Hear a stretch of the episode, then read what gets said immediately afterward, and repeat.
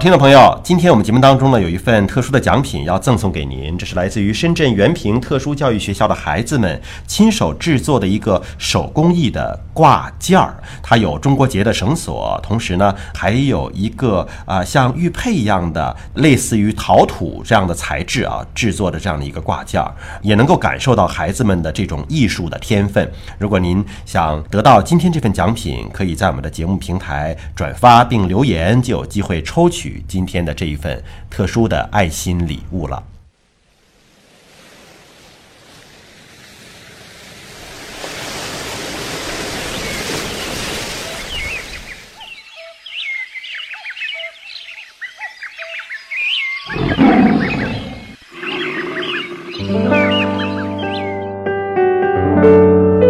生命密码，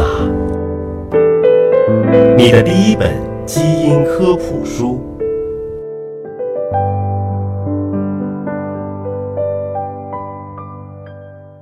欢迎您关注今天的生命密码，我是向飞，为您请到的是华大基因的 CEO 尹烨老师。尹老师好，向飞同学好，今天我们聊一种同基因不同命的物种啊，叫蚂蚁。从形态上来讲啊，如果说两只蚂蚁基因完全一样，那是不是它们应该长得就完全一样呢？看怎么出牌。嗯，假如说两个人都拿到一整副牌，但是打牌不同，这两个人的命运可能截然不同。嗯，蚂蚁就是很神奇，对对吧？同一个物种，对，形态有非常大的区别。你像蚁后，嗯，身体很庞大，对行动不方便，对所有的蚁都伺候它。你像这个公蚁啊，那那就是最辛苦、最辛劳、体型最瘦小的那个就是它。那你说蚁后和公蚁之间的这个基因有很大的区别吗？其实很多很多的这一窝蚂蚁，它们的上一代都是一只，嗯是上一代的蚁后，所以理论上讲，它们的基因的背景几乎是一样的。嗯，但在后天，由于种种原因，比如说为什么要吃蜂王浆呢？会使它的基因产生不同的我们叫表观遗传的变化。啊，那这种变化我们就说，即使你的牌一样，但是打牌的方式不一样，就会让它产生它们之间的职业化的区分。是不是跟营养供给的丰富程度也有关系？其实这是一种营养和基因之间的一种协调之间的配合关系了。嗯，那你包括还有兵蚁和雄蚁，对雄蚁就就不干活，专门用来交配。雄蚁是专门交配的，它是由未受精卵发育而成的，我们叫生殖蚁。未受精卵。未受精卵雄蚁啊，这卵不受精也能发育。可以的，是可以的啊。我们以前说有孤雌生殖，嗯也就是在植物当中经常一个现象，就有卵子之间可以发育。所以可以想象说，雄蚁其实就是一颗精子，它不是没有经过结合的，啊，它是卵，它是卵，它是卵啊发育出来的，但它的功能就是一颗精子的啊。，它将来就是可以产生这个配对。以后公蚁和兵蚁它们都是受精卵发育的喽。哎，以后的主要工作其实也是用于繁殖的。对而工蚁我们一般管它叫做直蚁，它的核心点就是要去干活的。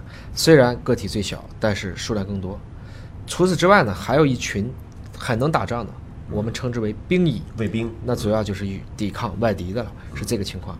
所以呢，除了雄蚁以外，以后工蚁、兵蚁其实都是雌蚁。嗯，哦，干活的、打仗的都是雌蚁，嗯，对，只有专门负责交配的才是雄，蚁。是这样子。哎，那么这个蚂蚁的命运真的是如此多舛啊！咱们看看蚂蚁的基因组有没有研究出来？蚂蚁有非常多的人喜欢蚂蚁，因为蚂蚁的分布实在是非常广。